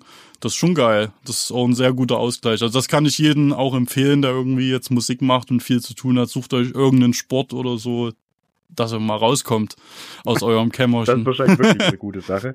Ähm, meine Frage wollte jetzt aber eigentlich eher so ein bisschen damit hin, äh, habt das ja dann doch noch geschafft, irgendwie mit, mit dem Trikotsponsoring äh, quasi euch dann trotzdem noch einzubringen, auch wenn du es jetzt selber privat nicht schaffst, im Verein sozusagen, aber das dann so rüber zu machen. Ist es so was, was euch auch einfach wichtig ist, so da vor Ort Dinge zu reißen, die jetzt auch unabhängig von der Musik sind? Oder wie, wie kommt sowas dann zustande? Also zum Beispiel auch so eine Blutspendeaktion. Naja, absolut. Also das mit dem, also das mit dem Trikotsponsoring, das habe ich damals, die Toten Hosen haben, glaube ich, Fortuna Düsseldorf im Fußball gesponsert. Das habe ich damals gesehen, da war ich auch noch da gab's die Band bestimmt noch gar nicht, das ist schon lange her. Oh, da fand ich das schon mega cool, ey. Also jemand eine Band und dann auf dem Trikot, das ist schon geil. Ja, und äh, jetzt gab's dann irgendwie die Möglichkeit, unser Steuerberater ist Sponsor von der von der Erstligamannschaft und äh, so sind wir da irgendwie ins Gespräch gekommen. Und äh, dann hat der Verein uns eingeladen, die fanden das super cool. Und ja, hat ein bisschen Geld gekostet, ne? Also ist dann eher doch privates Geld, was da reingeflossen ist äh, weil wir nicht wirklich was verdienen. Aber das, das liegt uns schon am Herzen, ne? gerade auch mit der Blutspendeaktion. Wir gehen selber Blutspenden und da ist das Uniklinikum auf uns zugekommen. Äh, hier habt ihr Bock, das äh, als lokale Band zu unterstützen, weil es ging ja auch von euch aus, vom Wacken, die Aktion an sich. Äh, und haben gesagt, na klar, was können wir da machen? Ja geil, dann lass uns noch ein Shirt machen, was es dann halt noch extra von uns dazu gibt. Und wir haben auch mal vor vielen Jahren schon in Tübingen bei einer kleinen Clubshow haben wir irgendwie äh, Spenden eingesammelt für eine Organisation. Da kannst du halt äh, als Jugendlicher anonym anrufen, wenn du Selbstmordgedanken hast und keinen hast zum Reden. Und das ist uns schon wichtig, das irgendwie zu nutzen. Ne? Wenn du Leute, wenn du die Möglichkeit hast, Leute zu erreichen, dann versuch das irgendwie ja zu nutzen. Ne? Also irgendwie versuch was draus zu machen. Ne? Nicht nur geile Mucke, sondern ja, versuche irgendwie die Leute wach zu rütteln und auf irgendwas aufmerksam zu machen, was dir selber auffällt. Das ist so, das ist so unsere Devise. Das ist auch was. Also es sollte sich nicht äh, in seiner Musikerblase da so vergessen quasi. Ja, kann man schon machen, aber äh, wenn man die Möglichkeit hat und das einem wichtig ist, dann sollte man das machen. Ah, das finde ich nämlich auch. Das finde ich auch. Und damit wären wir, äh, was meine Notizen durchgeht, auch fast durch. Ich weiß nicht, Jasper, hast du noch was auf dem Zettel? Ich hätte zwar was gehabt, aber wir sind ja in eine völlig andere Richtung abgebogen. Äh, deswegen würde ich sagen, nein. So, was wären das? ja, ich, ich, ja, ich wollte mehr so in so Richtung Death Metal aus Deutschland allgemein. Wir sind jetzt ja äh, doch relativ bandspezifisch geworden. Überhaupt nicht schlimm hatte ich nur, ich hatte mich in eine andere Richtung vorbereitet. Also ich habe Zeit, wenn ihr jetzt nicht irgendwie zum Abendbrot müsst. nee, also ich wollte nämlich auch noch ein bisschen in die von dir angesprochene Richtung rüberlenken, Jasper. Ach so, das ich würde nur noch mal, ne, ich würde nur noch mal kurz schiffen gehen, wenn das okay ist. Ach, jetzt auf einmal doch. Ja, na, das ist immer schon beim dritten Bier. Also. ja, ich dachte, du hast die leeren Flaschen. So, ich bin wieder am Start. Wunderbar. Sorry. Also, wir hatten fest darauf äh, gehofft, dass du jetzt die leeren Flaschen benutzt. Ach so, na, ich war aber beim Vermieter auf dem Klo, das ist gleich um die Ecke. Der ist nicht da. So, guck mal. Hier, im, im letzten Podcast äh, mit einer Band mit, mit Karl Ron hat uns der Basti noch mit aufs Klo genommen, ne? Das wäre jetzt eigentlich der Kracher Ach gewesen, so. wenn du es auch gemacht hättest. Also vom Mikrokabel hätte es funktioniert und das Tablet, ja, wär, das wäre auch gegangen. Und dann, Stimmt. falls du gleich dann doch nochmal musst, Ich gebe mir Mühe, ich Ja. mach noch ein Bier das auf. können wir mal machen. Sehr gut. Genau, äh, wir würden dann nämlich jetzt, nachdem wir äh, quasi so, so, so eure Sicht auf, auf Bandwertung und äh, äh, Geschicke im Metal-Business äh, geguckt haben, dann jetzt nochmal ein bisschen über allgemeiner Death Metal in Deutschland sprechen. Und da wollte der Jasper noch was loswerden. Ja, Da würde ich tatsächlich euch beide mal fragen wollen, ähm, was so aus eurer Sicht vielleicht die Besonderheit von ähm, deutschen Death Metal ist, falls es denn überhaupt eine gibt. Also ich denke, das ist auf jeden Fall eine gewisse Eigenständigkeit. Weil ich höre das bei uns immer oft in den Interviews. Ja, das ist ganz geil. Ihr habt so die schwedischen Elemente, aber da hört man auch so noch diesen Florida Death Metal raus.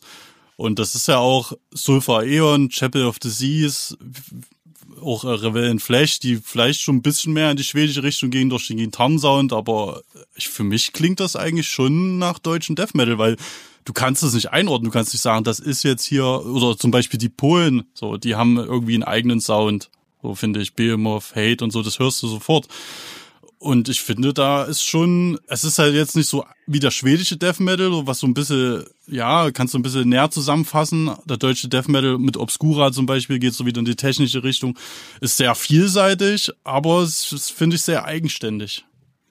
Aber so ein, so ein Oberbegriff, wie gerade schon gesagt, so Florida Death Metal oder so, gibt's ja bei uns noch nicht, ne? Oder mir ist zumindest noch keiner untergekommen. Nö, das, das ist auch nicht so. Also ich finde, jede deutsche Death Metal Band hat irgendwie äh, ihre eigene Schiene, so dieses Pferd. Ja. Stefan, äh, wie würdest du dich da? Oh, äh, da, da, da, da, da bin ich der denkbar schlechteste Ansprechpartner, weil ich ohne Scheiß die einzige Platte einer deutschen Death Metal Band, die ich im Schrank stehen habe, ist die Dead Shores Rising von Deserted 4. Ich guck. irgendwie, ich bin generell nicht so der krasse Death Metal Band, dann eher Melodic und äh, äh, an deutschen Bands hat mich da soweit einfach nichts richtig abgeholt.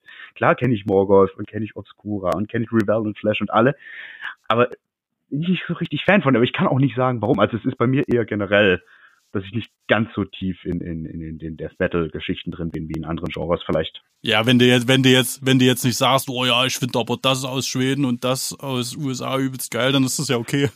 Ja, also wenn es eh nicht so deins ist, so, so dieses, dieses härtere Death Metal Genre, so, weil du gerade sagtest, eher so der Melodic Death Metal. ja, also dann, dann, Dann sind ja wahrscheinlich schon wir dann am ehesten dran. ganz gerade genau, mit der ganz neuen genau, das ist es halt nicht. Ja, ja ihr, ihr werdet ja immer melodischer, habe ich das Gefühl, äh, ohne jetzt Melodic Death Metal zu sein. Ist das doch schon. Äh, ja, schon. Ja, schon, echt? Würdet ihr das schon so nennen? Naja, ich weiß halt mittlerweile so ein bisschen besser, wie die Gitarre funktioniert, was ich für einen Ton drücken muss und welcher Ton noch dazu passt als Harmonie. Das war früher nicht so. Also ich denke schon, dass man uns mittlerweile so ein bisschen zu Melodic Death Metal zählen kann. Also ja, Ja. die Grenze ist fließend im Genres, ne? Also ich würde es eigentlich gerne Death Metal nennen. Das dachte ich mir auch fast, dass ihr euch da eher sehen würdet. Also wir haben uns früher Oldschool Death Metal genannt, weil die Leute uns gesagt haben, wer macht Oldschool Death Metal. äh, da haben wir dann auf die Visitkarten damals Oldschool Death Metal geschrieben, aber für mich ist es einfach nur Death Metal. Ne? Weil die Grenze ist halt so fließend, das ist doch eigentlich Käse, das immer abzugrenzen. In dem Fall ja, auf jeden Fall. Was müsste denn so die deutsche Death Metal Szene vielleicht machen, um als Ganzes größer und relevanter zu werden? Ich würde jetzt sagen, zusammen im Ausland touren, Mhm. weil in Deutschland ist es ja da. Ja, eben. Das funktioniert ja in Deutschland. Die Shows sind voll, das, das klappt super. Äh, Im Ausland ist es halt schwierig, sich da irgendwie äh, zu platzieren. Ne? Du musst halt Glück haben, wenn dich irgendwie ein Festival bucht oder äh, irgendein äh, lokaler Veranstalter sagt, ja, das nehme ich. Dann äh, euch kennt zwar noch keiner, aber das mache ich. so, das, das ist halt schwierig, aber das würde natürlich helfen. Ne? Was meinst du, wo, warum ist es denn so schwierig, äh, als, als Deutschsprach, also als, als deutsche Metalband im Ausland Fuß zu fassen? Ist, also, ich meine, der Sound ist ja international, so. Ja, aber es ist halt, wie wir es vorhin eingangs hatten, wenn jemand an Deutschland und an Metal denkt, kommen halt zuerst Trash oder Heavy. Mhm. Ja. So, Death Metal ist halt kein Qualitätsmerkmal für Deutschland, wie es für Schweden ist. Wenn du sagst, du bist eine Death Metal Band aus Schweden, dann hat jeder gleich eine gewisse Qualität so erwartet er, ne? Und einen gewissen Sound. Mhm, genau. Ah ja, geil, wieso und wieso und wie die Band so. Dann kannst du das, glaube ich, auch besser äh, irgendwie äh, promoten. Sagst ja, die hier, die Death Metal Band aus Schweden. Sagst du, ja, geil, Schwedisch Death Metal, da gehe ich hin zum Konzert. so. Mhm. Voll. Ja, das ist ja wahrscheinlich auch, auch einfacher ähm, als äh, schwedische Death Band mit einer größeren schwedischen Dashband auf äh, Tour zu gehen, als mit einer aus einem anderen Land. Ja. Schon aus Sprachgründen so. Und da fehlt in Deutschland halt auch wieder so ein Zugpferd. Äh, das hatten wir ja vorhin schon, ne? Sowas wie ein Creator für Death Metal gibt's halt einfach Ja. bei uns leider nicht. Und es ist auch tatsächlich so, ich meine, äh, ich, ich will mich nicht beschweren, also uns ist das egal, um welche Spielzeit wir spielen, ne? weil wir haben Bock live zu spielen, ob das nun um 12 Uhr oder abends um 8 Uhr ist, das ist eigentlich Ritze. Aber es ist tatsächlich so, dass äh, viele deutsche Bands, die auf deutschen Festivals spielen und in Deutschland sehr viele Platten verkaufen, trotzdem äh, vor einer internationalen Band spielen, die Platten oder Verkaufszahlen technisch in Deutschland lange nicht so viel reißt. Das ist halt auch krass, ne? Nur weil sie halt eine internationale Band ist, die halt einen internationalen Namen hat, die halt viel tourt in allen europäischen Ländern. Das, ja, wissen nicht. Oder Also- vielleicht, weil sie also- weniger tourt in dem Land, wo das Festival ist. Naja, in Deutschland jetzt nicht. Also ich sag mal, Partisan zum Beispiel, die hatten, die hatten die Eier, uns äh, dieses Jahr diese oder letztes Jahr diese Position zu geben. So, das hätten nicht viele Festivals gemacht. Und ja, aber es wurde bestätigt vom Publikum. Und ich denke, das sollten vielleicht mal sich viele andere Festivals auch trauen, eine deutsche Band mal ein bisschen höher zu platzieren. Auch wenn sie vielleicht in der Außenwirkung nicht so groß ist wie eine internationale Band. Hm. Sorry, aber da müssen wir ja drüber reden. Nee, ich, ich, ich habe auch keine Idee, wann ihr bei uns gespielt habt. Äh, Ich weiß nur, wenn wir deutsche Bands ähm, äh, größer platzieren, dann kommt von ganz vielen deutschen Fans so, äh, dafür gehe ich halt irgendwie nicht auf ein äh, Festival, während sich zum Beispiel die südamerikanischen Fans darüber einen totalen Ast abfreuen. Hm. Ja, gut, dann ist es wahrscheinlich so, dass dann die äh, auch die Veranstalter sagen, ja, eine internationale Band ist interessanter für die für die Besucher. Dann ist, Hängt ist hängt von der Zielgruppe des Festivals ab, ne? Ja. Also, wer, wer tatsächlich da ist. ja. Aber das ist so mein Gefühl, wenn ich mir nicht nicht nur was uns betrifft, sondern auch viele andere deutsche Bands, wenn ich mir das so angucke. Aber das ist halt immer auch so eine Politiksache dann, ne? Ja, wie so vieles, wie so vieles, aber müssen wir auch irgendwie mal, mal schauen, ob man den Death Metal Standort Deutschland irgendwie so ein bisschen mehr ins Auge fassen kann. Ja. Ich meine, hier Sulfa Eon hatten jetzt Release-Show in Köln, das war ausverkauft. Also, ne? Und die finden geil. auch international statt, das muss man ja auch sehen. Ja, also es gibt ja auch viele Fans im Ausland, aber es ist trotzdem schwierig. Ja, eure nächste Tour ist, glaube ich, auch nur Deutschland, oder? Ja, Die jetzt angekündigt ist schon? genau, eine, eine in der Österreich, in Österreich noch, eine Show in der Schweiz, aber sonst ist äh, nur Deutschland. Mal gucken, wir haben noch ein paar Daten offen, vielleicht kommt da noch Bewegung rein. Wenn nicht, reicht's auch an Shows. Muss man mal gucken. Ja gut, ihr müsst ja noch äh, Urlaub nehmen natürlich Genau, und so. ja. Also Tschechei ist, glaube ich, jetzt noch, hat vor, habe ich vorhin gelesen im E-Mail-Postfach. ja, mal gucken. Aber auch da muss man wirklich sagen, ist äh, ja schwierig, wenn du jetzt als deutsche Band, als Headliner ins Ausland willst. Und hast da jetzt nicht schon auf zwei, drei anderen Touren stattgefunden, äh, ist dann das Interesse nicht so groß. Hm. Und nun, ne? ja. Wie, lö- wie lösen wir das auf? Also ich meine, ihr seid ja, glaube ich, da schon auf einem ganz guten Weg. Ja, ja, das wollte ich, das habe ich ja vorgesagt, ich will mich nicht beschweren, ne? Alles Nee, gut, nee, nee, alles gut so wie es ist, ne? Aber äh, man, man merkt das, man sieht das ja auch. Ich meine, Rebellen Flash äh, spielen jetzt äh, irgendwie in England, auch für die die erste England-Show nach vielen, vielen Alben. Und wenn du mal guckst, wo die anderen deutschen Death Metal Bands spielen, ist nicht viel Ausland. Ich meine, da war Due Sended, die es leider nicht mehr gibt. Äh, ist jetzt kein Death Metal, aber könnte man vielleicht so noch mit nennen als so Extremband sind da schon mit sehr weit vorne gewesen. Klar, Obscura ist eine andere Nummer, Heaven Shall Burn auch, aber wisst ihr, was ich meine? Ja. Ne? Also da war nicht viel los im Ausland, so bei vielen Bands in, in dem Genre. Wäre das denn auch von dir so, so ein Tipp, dass man auch sagt, man sollte sich tatsächlich deswegen, einfach weil es auch so schwer ist, auf national konzentrieren und international nur mitnehmen, weil es halt gerade mal zufällig vielleicht passt? Oder solltet ihr oder hättet ihr vielleicht sogar sagen sollen äh, früher, dass ihr euch stärker auf international konzentriert in irgendeiner Form?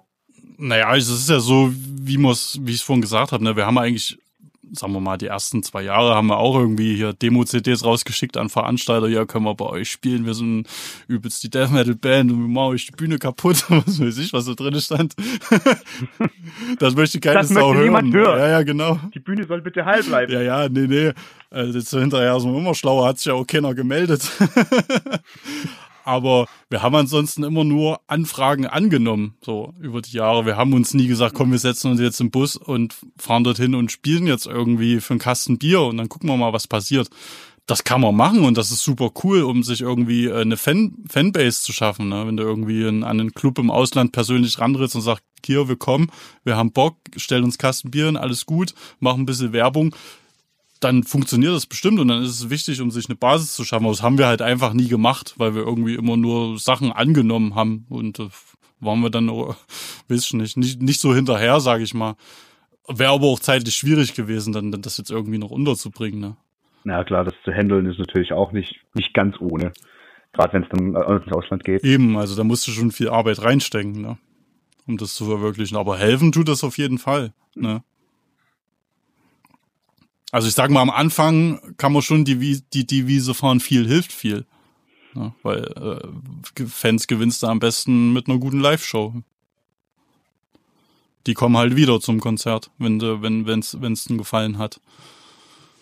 Und bringen vielleicht ihre Freunde mit, wenn es gut läuft. Genau, genau. Ja.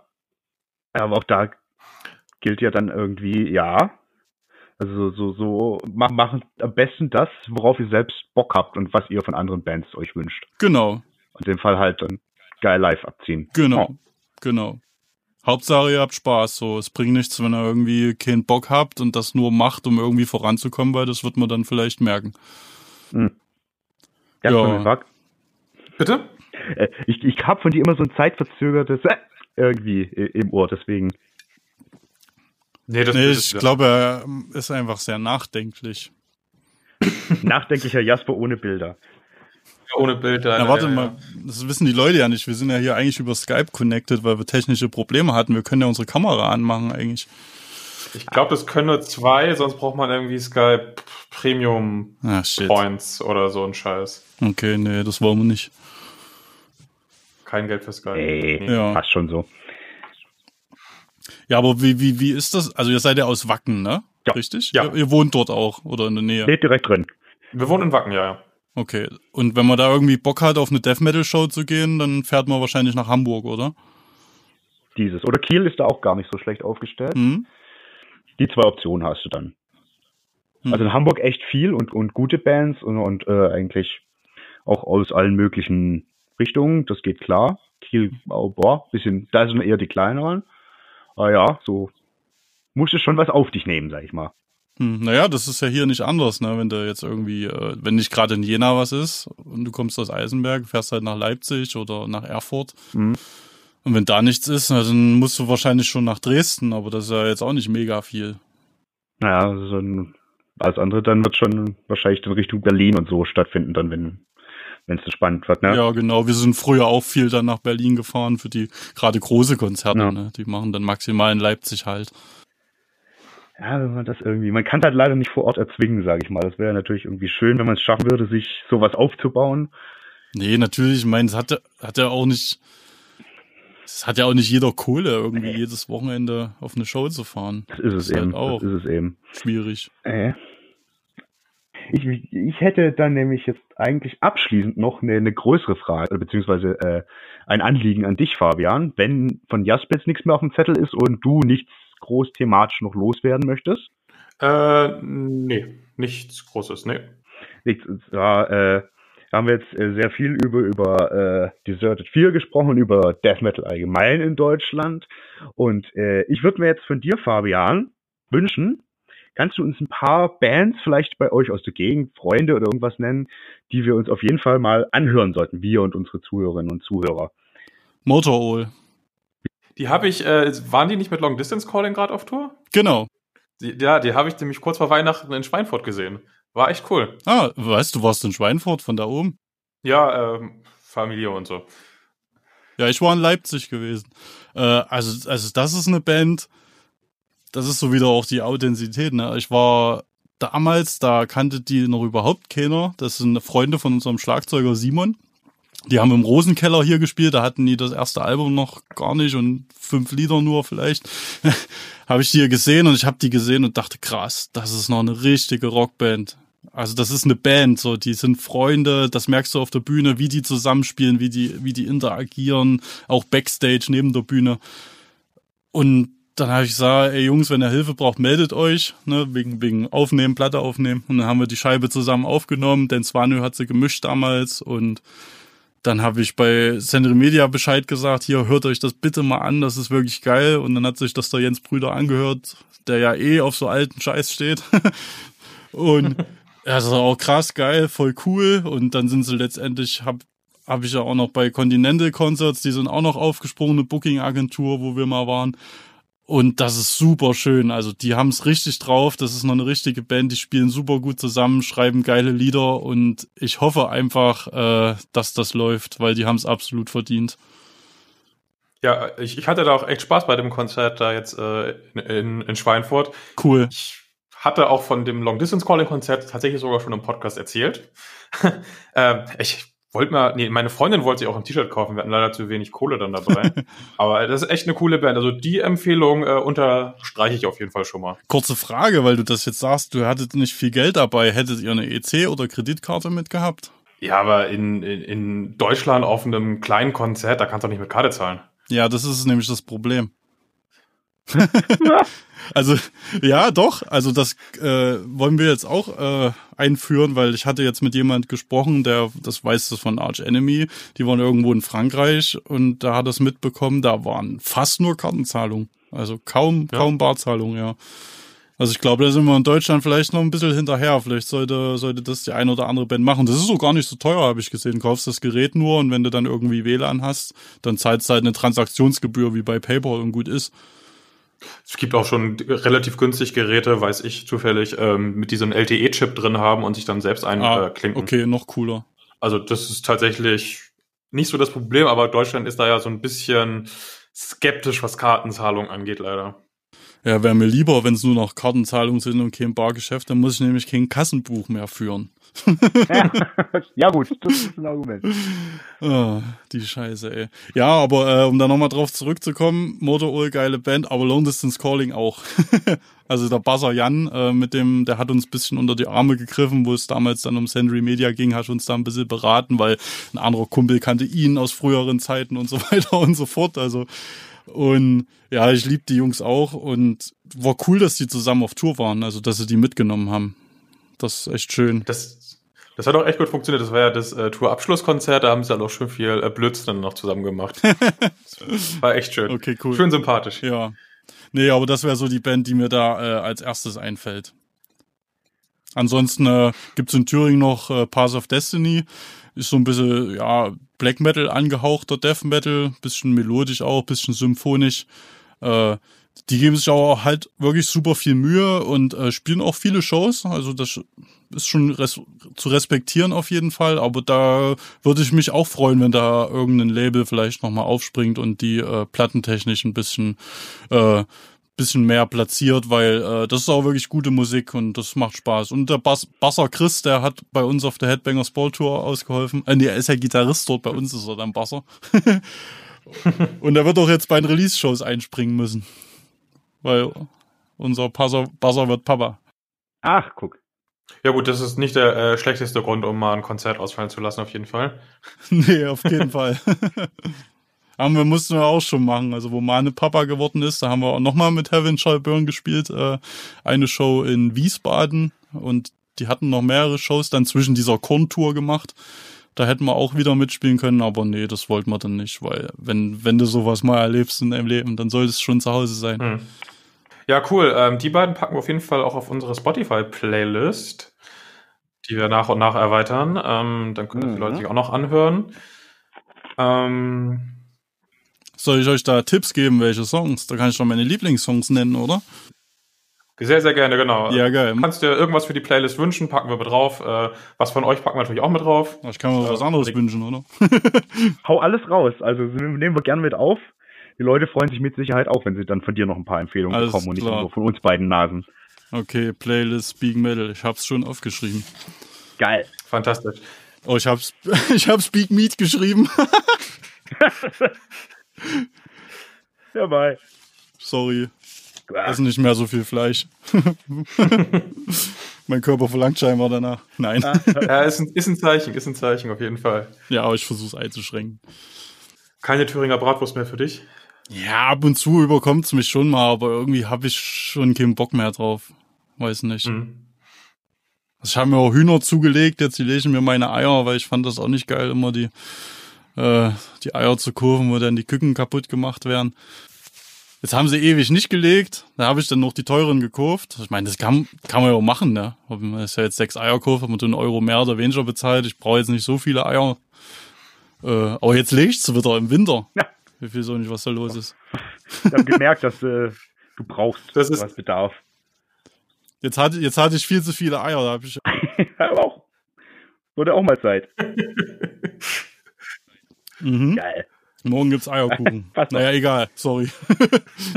Ja, dann äh, haben wir das, glaube ich, äh, geschafft. Und das war, hat, hat mir sehr, sehr, sehr viel Spaß gemacht mit dir, Fabian. Mit dir sowieso auch, Jasper. Dankeschön. Ja, äh, sag mal Bescheid, wenn wir irgendwo sind. Ich weiß ja nicht, wie ihr aussieht, Stimmt. aber ihr wisst, Ihr wie seid, ich aussehe. äh, Im März unterwegs, ne? Ja, genau, da sind wir auch in Hamburg. Ich glaube, die erste Show ist in Hamburg. Ja, ich glaube, da, da könnten wir doch eventuell Tour. mal vorstellig werden, auf jeden Fall. Hab ich Bock drauf. Ja, wenn es zeitlich passt, gucken wir gerne mal rein auf jeden Fall. Äh, ich sag auch vielen, vielen Dank äh, sowohl an Stefan als auch an Fabian und auch an alle Zuhörer. Ach so, ja, das ist auf jeden Fall geil, wer sich das reinzieht, sowas. Also, das finde ich cool. Ne? Also, ist eine schöne Sache. Ja. Und äh, dann würde ich jetzt auch Tschüss sagen, würde vielleicht noch ähm, unserem lieben Gast das allerletzte Wort überreichen und danach drücken wir alle auf Stopp. Ja, danke an euch. Sorry für die technischen Probleme hier. Äh, Im Osten mit dem Internet. Weiß nicht, ob das was zu, damit was zu tun hat, dass es vorher nicht ging. Tut mir leid. Aber ja, cool, dass. Ach, das ist deutschlandweit. Okay, gut. Ja, aber cool, dass ihr, dass ihr uns oder jetzt dann mich eingeladen habt und hat Spaß gemacht auf jeden Fall. Und ja, wir hören uns und sehen uns. Das machen wir.